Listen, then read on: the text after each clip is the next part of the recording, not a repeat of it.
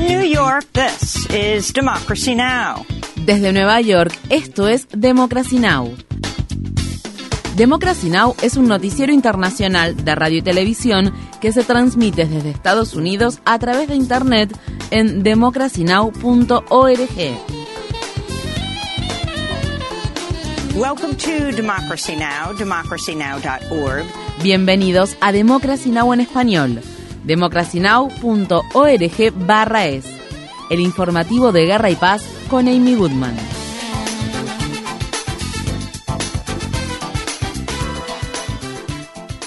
La Agencia de las Naciones Unidas para la Población Refugiada de Palestina advierte que el orden civil en la franja de Gaza se está desmoronando a medida que Israel continúa con sus incesantes ataques contra el enclave palestino. En uno de los ataques más recientes, decenas de palestinos murieron o resultaron heridos cuando aviones de combate israelíes atacaron las inmediaciones del hospital Al-Amal y de la sede de la Media Luna Roja Palestina Han Yunis. En la ciudad de Gaza, Médicos Sin Fronteras informa que 115 15 palestinos llegaron muertos al hospital de Al-Aqsa el jueves. La organización benéfica médica dijo en un comunicado, el hospital está lleno, la morgue está llena, instamos a las Fuerzas Armadas israelíes a detener el bombardeo indiscriminado contra la franja de Gaza y a proteger a la población y las infraestructuras civiles. Necesitamos un alto el fuego inmediato. Mientras tanto, ha salido a la luz un video en el que se ve cómo soldados israelíes en Beit Lahia, en el norte de Gaza, detienen a punta de pistola a más de 100 hombres palestinos y los obligan a desvestirse hasta quedar en ropa interior mientras permanecen en fila y arrodillados en el piso. Entre las personas detenidas se encuentra Dia Al-Kahlut, un periodista palestino del periódico panárabe Al-Arabi Al-Jadid, cuya sede está en Londres. En un comunicado, el periódico condenó el maltrato a Al-Kahlut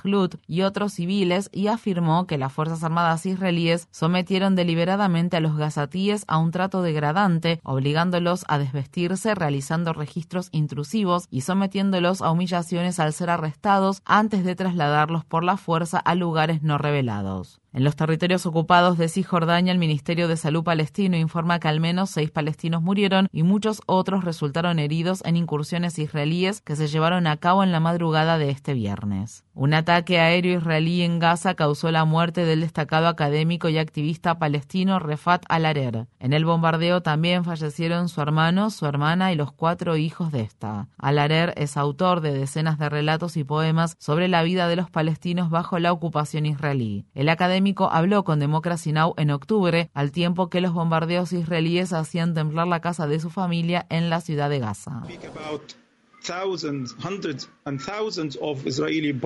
Hablamos de miles, de cientos y miles de bombas y proyectiles israelíes que tienen como objetivo todas las zonas de la franja de Gaza. Los niños no pueden dormir, los niños no pueden comer, ni siquiera pueden hablar.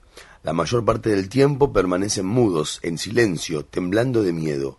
A veces lloriquean por lo cerca que se escuchan las bombas en toda Gaza. Visite nuestro sitio web democracynow.org barra es para ver la entrevista que mantuvimos con Jehad Abu Salim, director ejecutivo de la organización de Jerusalem Found y antiguo alumno de Refat Alarer, a quien describió como profesor, mentor y amigo. Un civil israelí murió el jueves a causa de un misil antitanque que combatientes del grupo Hezbollah lanzaron hacia el norte de Israel desde el Líbano. El ataque transfronterizo provocó disparos de represalia por parte de tanques y helicópteros de combate israelíes. El primer ministro de Israel, Benjamin Netanyahu, amenazó con reducir a escombros la capital del Líbano, Beirut, si Hezbollah aumenta sus ataques. Si Hezbollah decide iniciar una guerra total, entonces por sí solo convertirá a Beirut y el sur del Líbano no lejos de aquí, en Gaza y Han Yunis. En la ciudad de Tel Aviv, amigos y familiares de israelíes retenidos como rehenes por la organización Hamas celebraron el jueves una ceremonia de encendido de velas con motivo del inicio de la festividad judía de Hanukkah. Estas fueron las palabras expresadas por Daniel Lifshitz, cuyo abuelo Oded, de 83 años, fue secuestrado por Hamas y llevado a la franja de Gaza el 7 de octubre. Encendemos las velas para que los rehenes sean liberados y vuelvan con nosotros, y para que se haga un trato a cambio de los rehenes, Por eso estamos aquí. El martes, los rehenes israelíes que han sido liberados se sumaron a la reunión que los familiares y amigos de los israelíes que siguen cautivos mantuvieron con el primer ministro de Israel, Benjamín Netanyahu, y su gabinete de guerra. El periódico Haaretz informa que una mujer cuya liberación se negoció durante un intercambio de rehenes israelíes y prisioneros palestinos criticó duramente a las autoridades de Israel por los ataques indiscriminados contra la franja de Gaza que ponen en peligro la vida de los rehenes. La mujer dijo al respecto. Dormíamos en túneles y no temíamos a Hamas, sino que Israel nos matara, y entonces se habría dicho Hamas fue quien los mató. Otra ex rehén cuyo marido sigue retenido citó informes recientes publicados en el periódico The Wall Street Journal, según los cuales Israel ha elaborado planes para inundar la red de túneles subterráneos de Gaza con agua de mar, una medida que podría contaminar el suministro de agua potable de Gaza durante décadas. La ex rehén expresó, mi marido fue llevado a los túneles y ustedes hablan de inundar esos túneles con agua de mar, priorizan la política antes que a los rehenes. Las Fuerzas Armadas de Estados Unidos han iniciado simulacros de vuelo conjuntos con Guyana. La Casa Blanca ha reafirmado su apoyo inquebrantable a la soberanía guyanesa en medio de las crecientes tensiones que ese país tiene con Venezuela por el Esequibo, una región rica en petróleo que ocupa aproximadamente dos tercios del territorio de Guyana. Tras celebrar un referéndum al respecto el fin de semana pasado, el gobierno venezolano ordenó a sus empresas estatales que comenzaran a explorar las reservas de petróleo y minerales en el Esequibo. Guyana ha pedido a a la Corte Internacional de Justicia que reafirme las fronteras actuales del país. Estas fueron las palabras expresadas por el presidente de Guyana, Irfam Ali. No permitiremos que nuestro territorio sea violado ni que el desarrollo de nuestro país se vea obstaculizado por esta amenaza desesperada. Por su parte, el presidente brasileño Luis Ignacio Lula da Silva dijo el jueves que los organismos regionales deberían ayudar a encontrar una solución pacífica al conflicto y agregó, no necesitamos una guerra en Sudamérica. En Estados Unidos, en Texas, una jueza dictó el jueves una orden de restricción temporal contra una ley estatal que prohíbe de forma extensa el aborto en ese estado. La orden se concedió para permitir que una mujer embarazada de 20 semanas con un feto no viable pudiera Kate Cox, de 31 años, presentó la primera demanda de este tipo la semana pasada. La jueza del condado de Travis, Maya Garra Gamble, afirmó que era imperdonable que Cox se viera obligada a acudir a los tribunales para obtener atención médica de emergencia.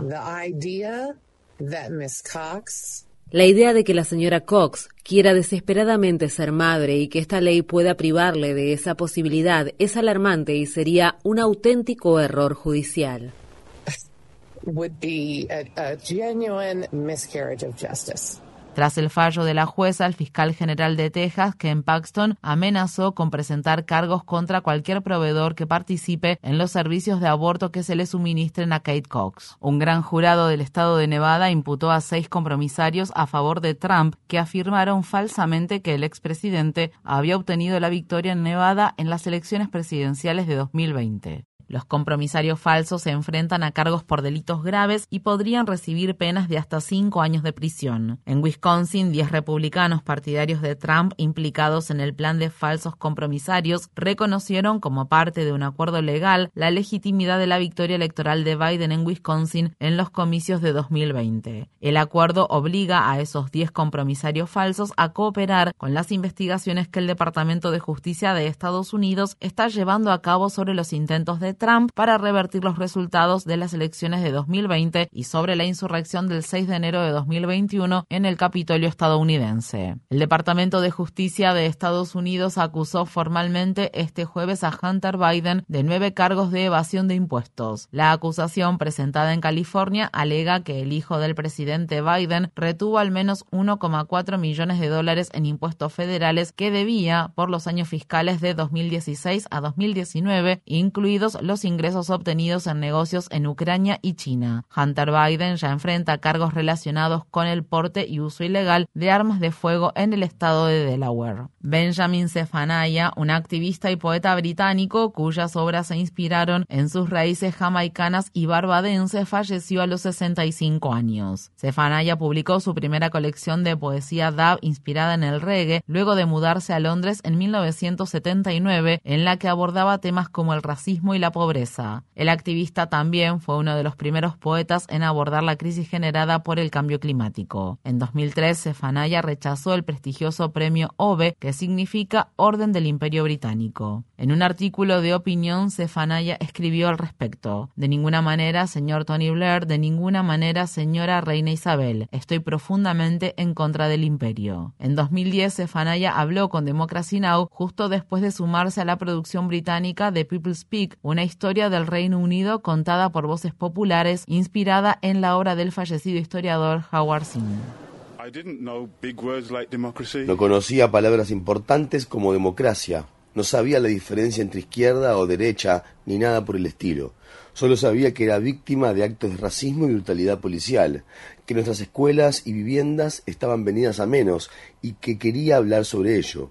Eran temas políticos, pero no podía deletrear la palabra política. Solo quería hablar sobre las condiciones que vivíamos.